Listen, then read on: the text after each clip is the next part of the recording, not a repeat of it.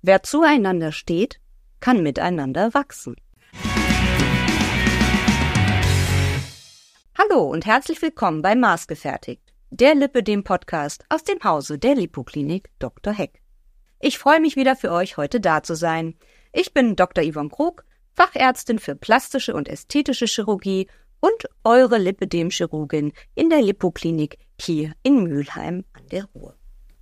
Heute habe ich etwas ganz Besonderes für euch. Ich habe die Ehre, dass mir zwei Schwestern das Vertrauen als ihre Operateurin geschenkt haben und ich freue mich sehr, dass schlussendlich sich beide bereit erklärt haben, mal ganz offen und ehrlich über das Leben als Lipidem-Patientin zu reden, insbesondere über die Erlebnisse in der Pubertät, den Umgang mit dem Lipidem und ihrer OP-Reise. Und das unter dem quasi stetigen Vergleich, nämlich der eigenen Schwester. Ihr beiden, seid bitte mal so lieb und stellt euch unseren Hörerinnen kurz selber vor. Ja, hi, ich bin die Christine, ich bin 26 Jahre alt und ich komme aus Alsfeld. Bin gelernte Mediengestalterin für digitale und Printmedien und arbeite momentan als Assistenz der Geschäftsführung in einem Betrieb in Alsfeld. Herzlich willkommen, danke, dass du da bist. Ja, danke auch. Hi, mein Name ist Jennifer, ich bin 32 Jahre alt, bin gebürtig aus Alstedt, wohne aber jetzt in Breidenbach. Bin gelernte technische Zeichnerin im Stahlbau, habe noch das Studium zur Bauingenieurin draufgesattelt und arbeite jetzt als Kalkulatorin im Stahlhochbau und Industriebau. Oh Gott, ich habe ein bisschen Angst. aber auch schön, dass du da bist, Jennifer. Ich freue mich. Also ihr seid Schwestern mit einem Altersunterschied von sechs Jahren. Wie war das für dich, Jennifer? Als Ältere und somit auch als Erste, die die Veränderungen an ihrem Körper bemerkt hat. Ja, das hat bei mir schon etwas vor der Pubertät angefangen, dass ich gemerkt habe, die Beine werden dicker und irgendwas stimmte halt nicht und ähm, die Druckempfindlichkeit hat während der Pubertät sehr stark zugenommen. Ich habe einen Druck, äh, so einen richtigen Schub bekommen und ähm, ja, wenn man sich gestoßen hat, sofort dicke, fette, blaue Flecken und das hat einfach richtig doll wehgetan. Ich habe es mit Sport versucht, habe sämtliche Diäten durchgemacht. Es hat aber nichts geholfen bei dem ersten Arzt, wo ich war. Ja, Sie sind dick, nehmen Sie mal ab, essen Sie mal die Hälfte, bewegen Sie sich mehr. Und dann habe ich 2015 endlich meine Diagnose bekommen. Aber wie, wie fühlt man sich dann? Ich meine, man ist ja ganz jung und es gab es ja noch nirgendwo geschrieben, ne? Also nee. das, das und dann man fühlt sich missverstanden, ja. Ja, missverstanden. Ja. Mhm. Okay, wie war das bei dir? Ja, also bei mir war das eher so, ähm, als ich in der Pubertät war, war da so der Gedanke, dass ich das haben könnte, noch nicht so wirklich weit oder beziehungsweise hatte ich den noch gar nicht. Ähm, da war das, glaube ich, bei dir noch gar nicht so festgestellt, mhm. meine ich. Ähm, von daher habe ich da gar nicht dran gedacht. Klar, man war irgendwie oder man hat sich selbst immer so ein bisschen als, als kräftiger wahrgenommen mhm. und äh, ja, hätte da schon was irgendwie gern geändert und es, es ging halt nicht so leicht, sagen wir es mal so. Also hier und da gab es schon mal kleinere Erfolge, dass man mal was abgenommen hat. Aber ähm, ja, es gab nicht so den Effekt wie andere in meinem Alter, die dann mal abgenommen haben, Sport getrieben haben, die dann eben eine super Figur hatten. Mhm. Und äh, ja, das war halt leider nicht so bei mir. Hattest du denn als Jüngerer, ich sag mal, auch eher Angst, dann durch die Pubertät zu gehen? Denn man sah ja die Veränderungen äh, bei, ähm, und dass man dann sagt, wird das bei mir auch kommen? Ist, wann ist dieser Tag X? Oder hast du dann einfach gesagt, ich, ich versuche das einfach so weiterleben, sage ich mal. Genau, also es war eigentlich eher so ein, äh, ich lasse das jetzt einfach mal weiterlaufen, auf Deutsch gesagt, oder ich lebe jetzt einfach mal weiter damit. Ja. Und ähm, klar, wie gesagt, als die Jenny dann die Diagnose hatte und ich auch meinen ersten Freund, so wie das halt so meistens ist in Beziehungen, nimmt man dann mal zu. Mhm. Und ähm, da ist es dann irgendwie quasi so ein bisschen, ja, wie ausgebrochen, sage ich mal. Es wurde dann immer mehr und du denkst dir so, hey, was passiert hier? Und äh, ich will das jetzt stoppen, aber äh, ging nicht. Nee, richtig. Und wie seid ihr da als Geschwister mit umgegangen? Wart ihr beide eher so der Typ Einzelkämpfer, also ich sag mal so, das Geschehen mit sich selber ausmachen oder weil es ja nun mal jetzt auch beide hatten, dass ihr das zu zweit so richtig an die Hand nehmen konntet? Also ich war da schon eher so der Einzelkämpfer, gerade auch weil das keiner aus der Familie so richtig nachvollziehen konnte. Die haben das alle nicht verstanden und ja, bis dann so langsam das Verständnis kam, da sind wir dann 2017 auf einer Messe in Kassel gewesen, wo auch, äh, wo es hauptsächlich um Lip- und Lymphedem ging und ja, da ist das alles so ein bisschen mehr beleuchtet worden, da konnten wir das besser verstehen und ja, durch Instagram bin ich dann halt auch durch eine Influencerin auf die Lipoklinik aufmerksam geworden und folge euch seitdem, ja. Ah ja, toll. Okay. Und bei dir? Ja, also ich war eigentlich auch immer Einzelkämpferin. Ähm, hab das maximal so mit, mit meinem Freund dann zu dem Zeit eben, zu dem Zeitpunkt ausgemacht oder halt eben mit den engsten Freunden. Ähm, aber als es dann erst so um die OP ging, haben wir gesagt, hier komm, wir setzen uns das jetzt zusammen irgendwie und äh, machen das zusammen. Und erst dann ging das so bei uns zweitmäßig los. Vorher hat das jeder so für sich ausgemacht. Ja, also du sagst es ja auch, Jennifer, da merkt man einfach auch wieder, wie groß und wichtig die Community ist beim Lipidem und diese ganzen Social-Media-Kanäle, ne? Ja, da findet ja wirklich dann auch der Austausch dieser Information statt. Ist ja nicht so, dass es einfach ein Buch gibt, du gehst in die Buchhandlung und sagst, ja doch, gibt es, es gibt ein Kaffee, also darf man es jetzt nicht sagen, aber ihr wisst, was ich meine. Ne? Also da, ähm, also ohne die Social-Media-Kanäle wäre es schon schwer, gerade so für die Jugendlichen, wo sie nicht wissen, wie sie sich ähm, austauschen können, ne? Ihr seid ja schon eine andere Generation als ich, äh, naja, so halb. ähm, aber bei euch gehört ja auch Social Media mit dem Erwachsenwerden dazu. Ähm, zu meiner Zeit war das so, als ich das erste Handy bekam, das war wirklich noch, dass das Handy äh, nicht mehr einer Telefonzelle entsprach, sondern noch so halbwegs mit dem Koffer hinterhergezogen wurde. Also ich war da ungefähr so 20. Ähm, ich bin eigentlich auch froh darum, dass ich auch so Zeiten ohne dieses Handy leben durfte, weil man einfach nicht diesen stetigen Vergleich auch ausgesetzt war, auch nicht mit diesen Social-Media-Kanälen und diesen Konkurrenzdruck. Ja, also ich finde, das ist ja ein großes Problem heutzutage. Und gerade in der Pubertät, beziehungsweise so die Anfänge der 20er Jahre, wer kennt das nicht, die täglichen Themen kreisen dann ja eigentlich immer so um Freunde, Klicken, Mode, Ausgehen, Weggehen und, ja, und Aussehen und nicht zu vergessen das Thema Jungs, ne? Wie habt ihr die Zeit erlebt? Wie wirkte sich das Lipidem auf euch aus, in, auf eure Beziehungen, auf euren Freundeskreis oder sogar auch auf eure Partnerschaft? Ja, wenn meine Freundinnen halt shoppen gehen wollten oder einen schönen Nachmittag machen wollten, habe ich meistens nicht mitgemacht, habe Ausreden gesucht, weil mir das Ah. halt mega unangenehm war. Die waren alle sehr schlank und gerade Thema Shoppen, ich habe nie irgendwelche Klamotten gefunden, die mir wirklich gepasst haben. Entweder waren sie zu groß oder sie saßen einfach nicht gut. Und, Und dann sahen sie wahrscheinlich auch noch nicht gut aus. Das kommt ja Richtig, dann noch hinzu. richtig. Wenn du was gefunden hast, dann war es nicht so der Genau. Modeschrei, ne? ja. Ja. Deshalb, oder wenn sie im Sommer ein Schwimmbad wollten, da, da bin ich halt nie mit. Und gerade auch, weil die Sonne mir halt unheimlich wehgetan hat an den Oberschenkeln. Das waren wie tausend Nadelstiche gleichzeitig. Das war, ja, ich habe mich dann halt zurückgezogen und ja, Partner so mal ganz von zu schweigen. Und ja, die Ausflüge generell waren halt immer schwierig. Haben deine Freundinnen oder dein Freundeskreis denn was bemerkt, dass du immer wieder versucht hast, Ausreden zu finden? Ja, also meine beste Freundin, die hat das schon mitgekriegt, aber die hat dann mich sehr unterstützt. Ah, toll. Ja, also da bin ich ihr wirklich dankbar. Die ist dann sehr auf mich eingegangen und ähm, Also ihr habt das Ja. offen besprochen. Ah, das finde ich ja toll. Ja. ja, toll. Tolle Freundin. auf jeden Fall die beste. Ja, ja. toll, dass man sowas tut. Ne? Ja. Wie war das bei dir, Christine? Ja, eigentlich so ziemlich ähnlich. Das war bei mir, wenn ich mit einer Freundin shoppen bin, so von wegen hier, ich kann jetzt nichts haben, Taschengeld passt Ach so so, nach dem sollten- oder so.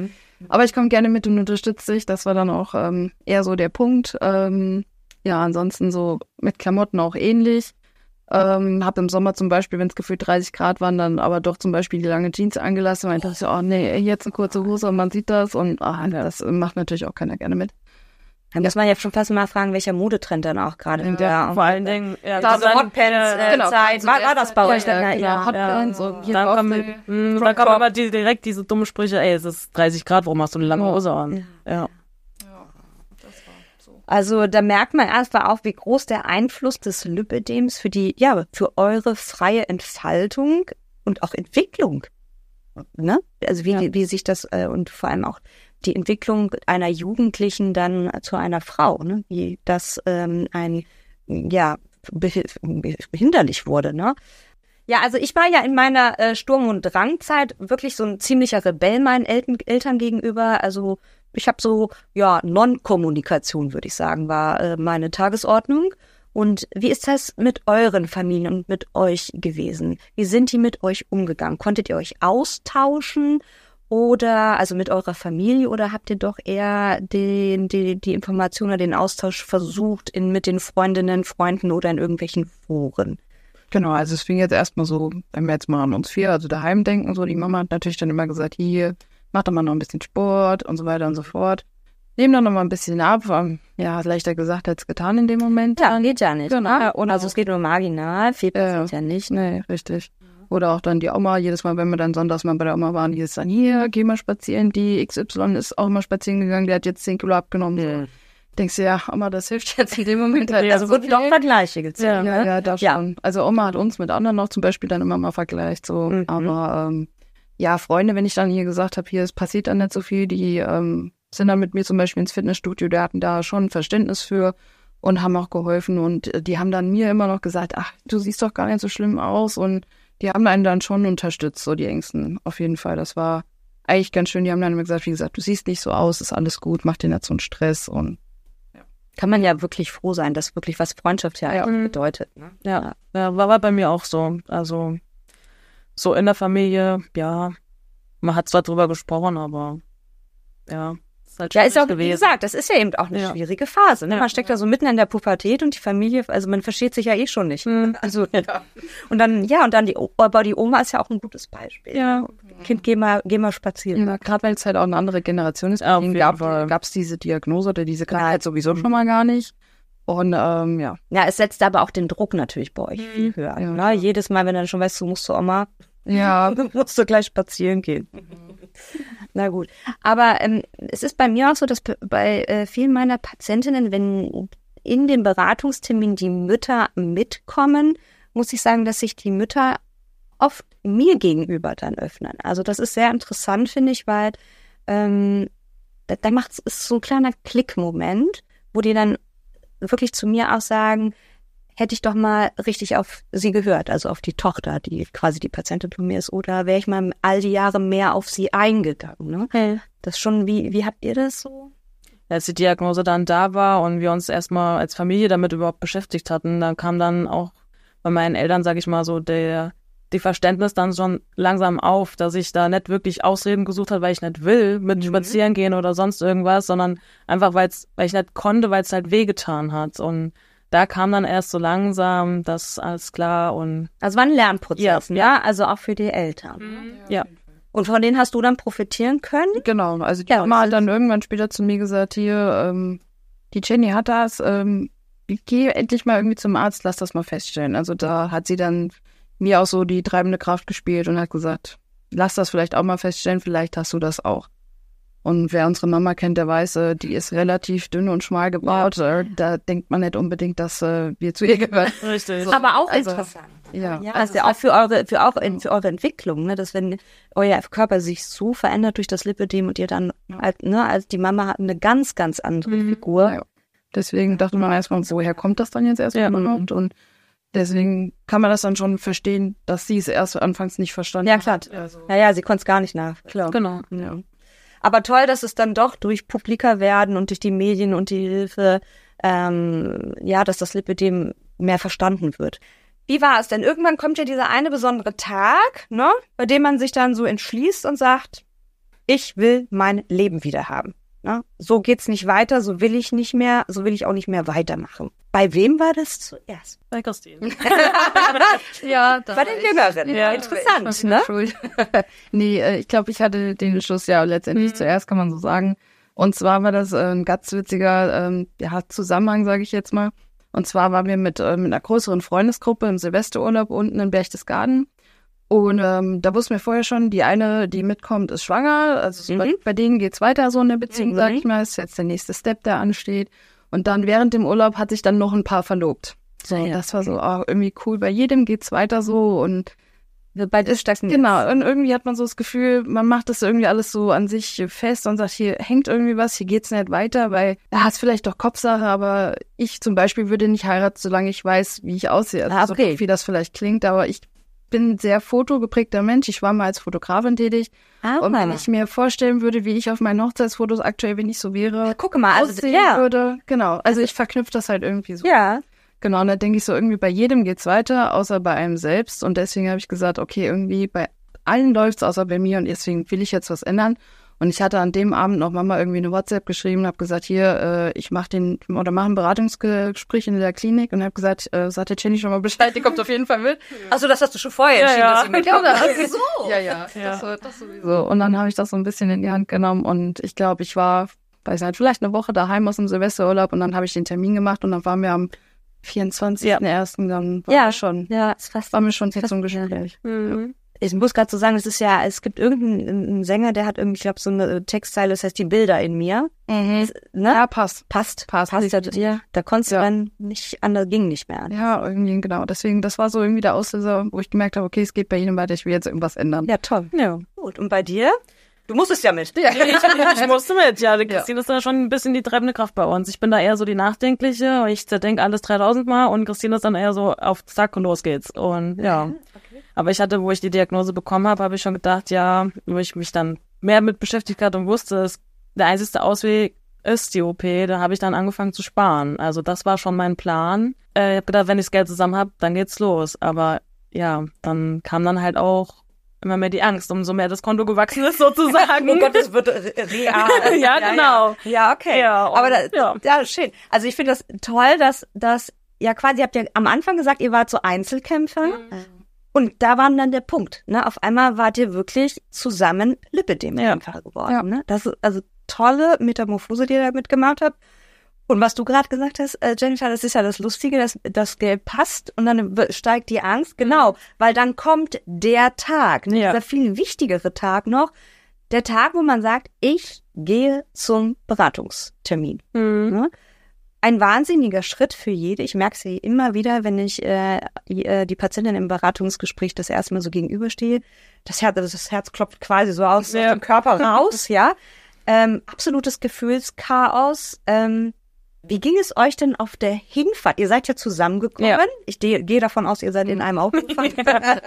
Hattet ihr denn zwischendurch äh, darüber nachgedacht, jetzt kehren wir um? Nee, überhaupt gar nicht. Also Fakt war, wir lassen es, äh, wir hören uns das ja alles an, lassen uns aufklären und ähm, ja, also der der Gedanke an umzukehren oder äh, danach irgendwie abzubrechen oder sowas, der war überhaupt gar nicht da. Ganz genau. Das war jetzt also einmal Ziel, Ziel gesehen. Ja, Genau. Ja, ich will schmerzfrei werden. Das ist mein absolutes Hauptziel und ähm, Mhm. ja, und da es nicht anders geht, ziehen wir das durch. Gut. Und bei mir eigentlich genauso. Ich habe gesagt, jetzt fahren wir dahin, weil äh, ohne OP wird's nicht besser. Das haben wir ja vorher schon die ganzen Jahre in unserer Mhm. Kindheit und Jugend, sage ich jetzt mal, gemerkt. Deswegen haben wir gesagt, äh, wir fahren da jetzt auf jeden Fall hin. Äh, von daher, äh, ohne geht's nicht quasi.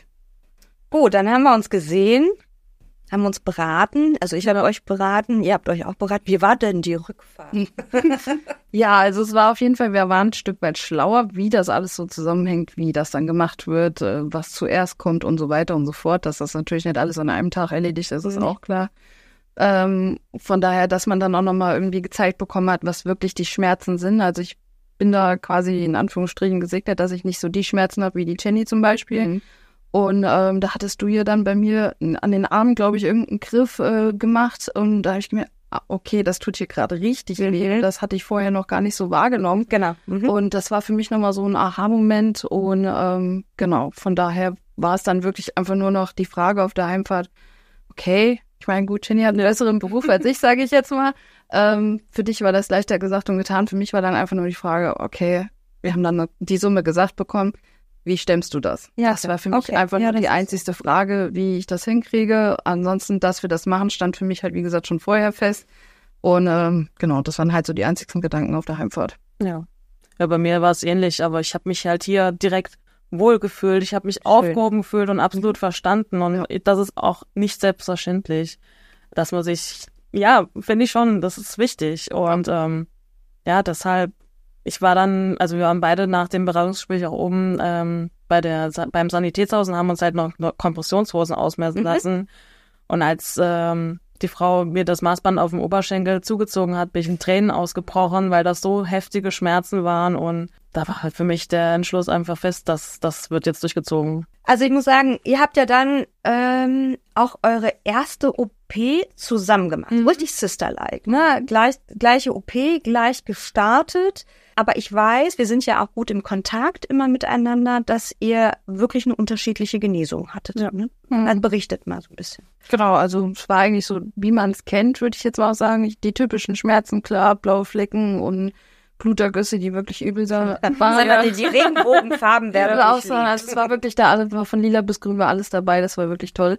Ähm, also es waren harte zwei Wochen, was das angeht. Ähm, ansonsten, ich wohne ja nicht mehr zu Hause. Meine Schwester ist ja Wochenends zu Hause, beziehungsweise die Zur Genesungszeit. Ja. zur Genesungszeit daheim. Und da habe ich dann immer in unsere Familiengruppe WhatsApp-Bilder Mhm. geschickt, hier so ist heute und mir geht's so oder Kreislauf ist gut oder wie auch immer, Ja. halt die Familie immer schön auf dem Laufenden verhalten. Genau, Mhm. richtig. Und ähm, ja, wenn man das so sagen kann, bei mir war die Genesung, würde ich sagen, im Allgemeinen sehr viel schneller. Also ich bin relativ schnell wieder Auto gefahren, also es hat nicht mehr so wehgetan, bin relativ schnell wieder Auto gefahren, konnte dann auch nach den zwei Wochen wirklich wieder an die Arbeit gehen und saß dann da qua acht Stunden, hatte dann noch aber auch die Beine hochgelegt und zwischendurch mal aufgestanden. Das ging dann alles irgendwie. Klar hat's noch wehgetan, aber ja, war alles auszuhalten und wir wissen ja, wofür wir es tun. Und da haben wir dann gesagt, oder habe ich dann gesagt, dann das Ja. gehört halt dazu. Ne? Genau. Ist ja auch so. Also sagen wir mal ein regulärer Fall. Genau. Ja, eigentlich schon. Gut, und bei dir? Bei mir war es Horror. Ich kann es leider nicht anders sagen. Also ehrlich, ne? Ja, es war richtig heftig. Also ich habe über zweieinhalb Wochen lang wirklich täglich dauerhaft Schmerzmittel genommen, weil ich es anders nicht ausgehalten habe. Du warst Und- ja auch vorher, es war ja auch schon vorher sehr schmerzintensiv Ja, ja, für dich. Ne? Du hast- Definitiv. Und ähm, ja, ich hatte richtig heftig Kreislaufprobleme, fast fünfeinhalb Wochen lang. Und Ja. Mhm. Immer wenn die Kompressionshose bei den Knien war, so beim Duschen so ausziehen und dann zack, bin ich umgegangen. Und ähm, ja, da war dann die Panik zu Hause bei meinen Eltern Ja, auch immer groß. ja, und, ähm, Aber ja. man muss an der Stelle einmal kurz sagen, also dass die Zuhörer wissen, wir haben jetzt nicht nur zwei Liter abgesaugt und Nee. hat nicht mitgemacht. 10,3 Liter. Ja, das ist schon, das Ja. Hochvolumensaugungen, von denen wir hier wirklich sprechen. Das äh, hatte ich aber auch hoffentlich gut im Vorfeld Ja, erklärt, ja. Dass, Ja, ja. äh, dass man damit rechnen muss. Ne? Rechnen ja, aber Ja, aber man denkt ja, das kommt nicht. Ne? Ja, gut. Aber ihr seht ja, Ja. zwei Schwestern, ihr haben ähnlich gesaugt, ne? Ich glaube, bei dir waren es 9,3. ja, sie, ähnlich, ne? Ja, guck mal, und trotzdem so ein Unterschied. genau. Ja, aber gut, es ging dann besser. Immer beim Papa Sonst selbst du abgehört. heute. genau. Okay, aber sind ja auch ehrliche Antworten, so soll es sein. Ich sage ja auch immer wieder, jedes Mal, man soll ähm, auch die OP-Schritte an seinem eigenen Körper nicht vergleichen.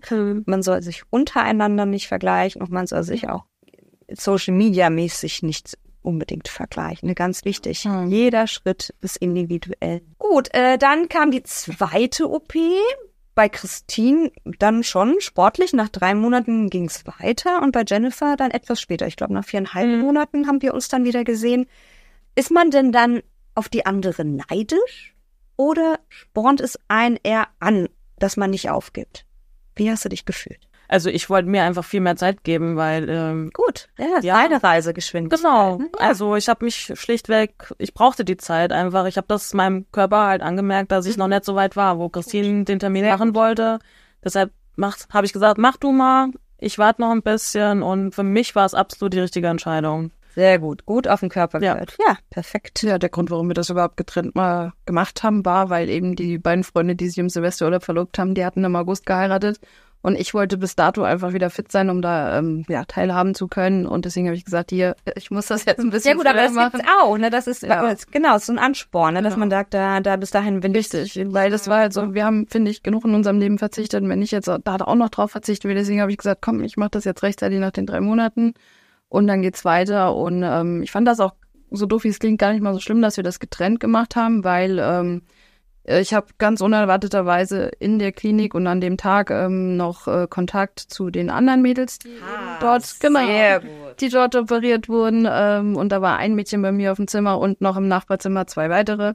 Und mit denen habe ich mich so gut verstanden. Wir waren irgendwie so auf einem Level und das war total toll. Und wir haben uns ähm, gegenseitig Tipps und Tricks gegeben, weil auch jeder auf einem anderen Level war, was die Mhm. OPs angeht. Ganz wichtig. Und ja. ähm, stehen da auch bis jetzt immer noch im Kontakt. Wirklich toll. Ja, ja, das ist wirklich super. cool. Ja.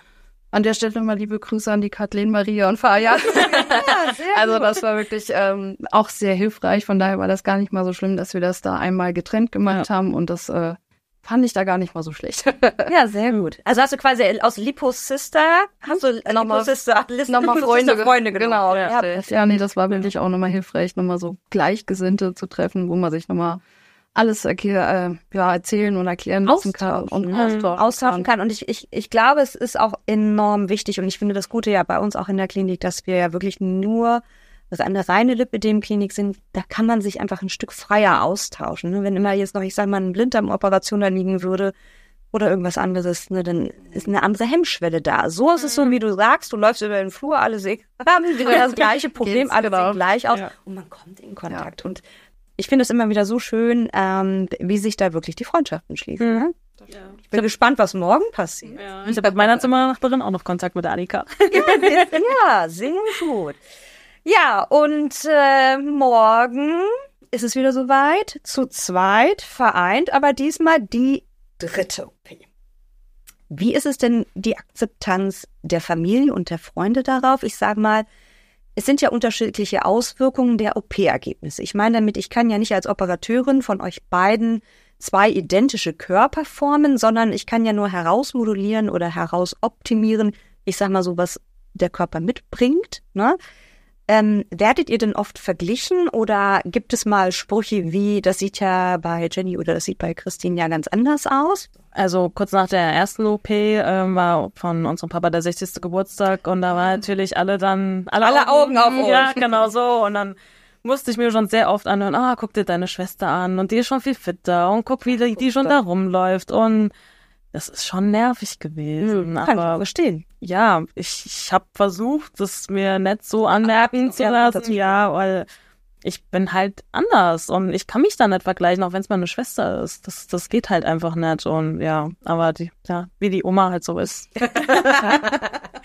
ja, die Omis. Aber du hast dich nicht unterkriegen lassen. Nee. Das ist gut. Du hast trotzdem dein Tempo Ja. machen lassen und das ist das Genau. Wichtige. Ne? Ja. Ja, aber das ist so, auch wenn es Familie ist, ja. es ist manchmal einfach auch schwierig. Ne? Ah, die Kollegen, die waren super. Also, ja, also da habe ich wirklich eine absolut super Firma, wo ich jetzt bin und die waren top. Also meine Chefs, die halten mir auch den Rücken frei, genauso wie meine Kollegen und denen sind dann reihenweise die Kinnladen runtergeklappt, wo ich das Vorher-Nachher-Bild gezeigt habe. Die sind auch sehr alle interessiert da drin und Toll. ja. Ja, also das zeigt man ja auch mit Stolz Ja, dann. Ne? Also das ist ja dann etwas, was man sieht.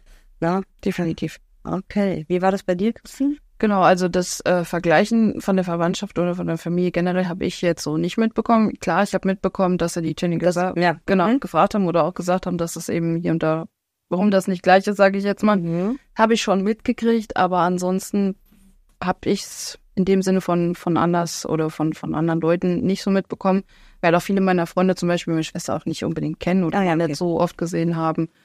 Und aber ansonsten den Leuten, denen ich das erzähle, die sind da schon super interessiert. Und wenn ich dann vorher nachher Bilder zeige, dann sind die da schon begeistert. Und dann checken die das erstmal, dass das eben kein Spaziergang ist und dass das nichts ist, was ich beeinflussen kann und ändern kann. Und dann verstehen die das schon mal eher, wenn man so einen großen Schritt geht.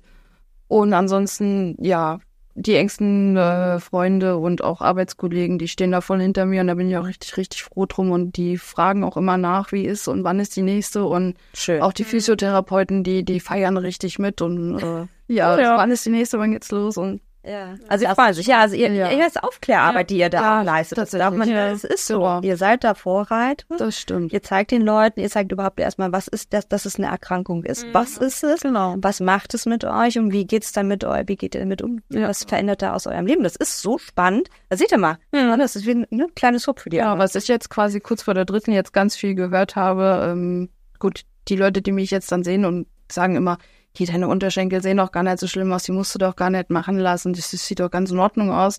Und da denkt man sich aber, ja, das ist ja schön, wenn du das ganz gut findest, aber äh, Schmerzen und Gewicht und Umfang, das äh, reduziert sich dadurch nicht. Äh, Ja. Also die Ja. ja. da viel ihre Meinung ein und reduzieren das auch sehr auf das ähm, Optische oder auch eben aufs Gewicht. Aber was dann eigentlich dahinter steckt, das ist den vielen dann einfach noch nicht so bewusst. Ja, das hat man, das ist so. Ich, äh, gerade so, ich sag mal, Stadium 1 und ein Stadium 3, die so extrem schnell, gerade wenn jemand im Stadium 1 ist, der wird ja auch oft überhaupt nicht gehört Ja. oder ernst genommen, weil äh, von der Figur sich ja eigentlich noch gar nichts zeigt. Ja. Aber die Schmerzhaftigkeit für die Ja. Patientin schon so unerträglich ist und die werden dann immer so abgestiefelt. Was hast du denn? Was ist denn los mit dir? Jetzt schon wieder oder so, ne? Also die haben genauso zu kämpfen, aber oder genauso Stadium 3, ähm, na klar, das hat alles nichts mit dem Volumen zu tun. Ne? Also ein Stadium 1 oder 2, also das hat ja nichts damit zu tun, wie viel Volumen dafür man vor sich trägt, nur dass das mit dann gepaart ist mit einer Schmerzhaftigkeit. Ne? Wir arbeiten dran, es wird hoffentlich besser. Aber ähm, ich, ich denke wirklich, dass ihr beide alleine durch eure heutige Teilnahme einen enormen Beitrag für die Community geleistet habt. Wirklich. Glaubt mir, ihr seid Vorbilder, die den Mut hatten, mit mir hier offen und ehrlich zu sprechen. Und Chapeau an euch beide, wirklich hier heute gesessen zu haben. Und damit wir uns alle für die morgen anstehende Unterschenkeloperation auch wirklich fit sind, verabschieden wir drei uns heute, denke ich, aus dem Studio und freue mich, wenn ihr das nächste Mal wieder mit dabei seid bei Maßgefertigt, euer Podcast übers Lipidem.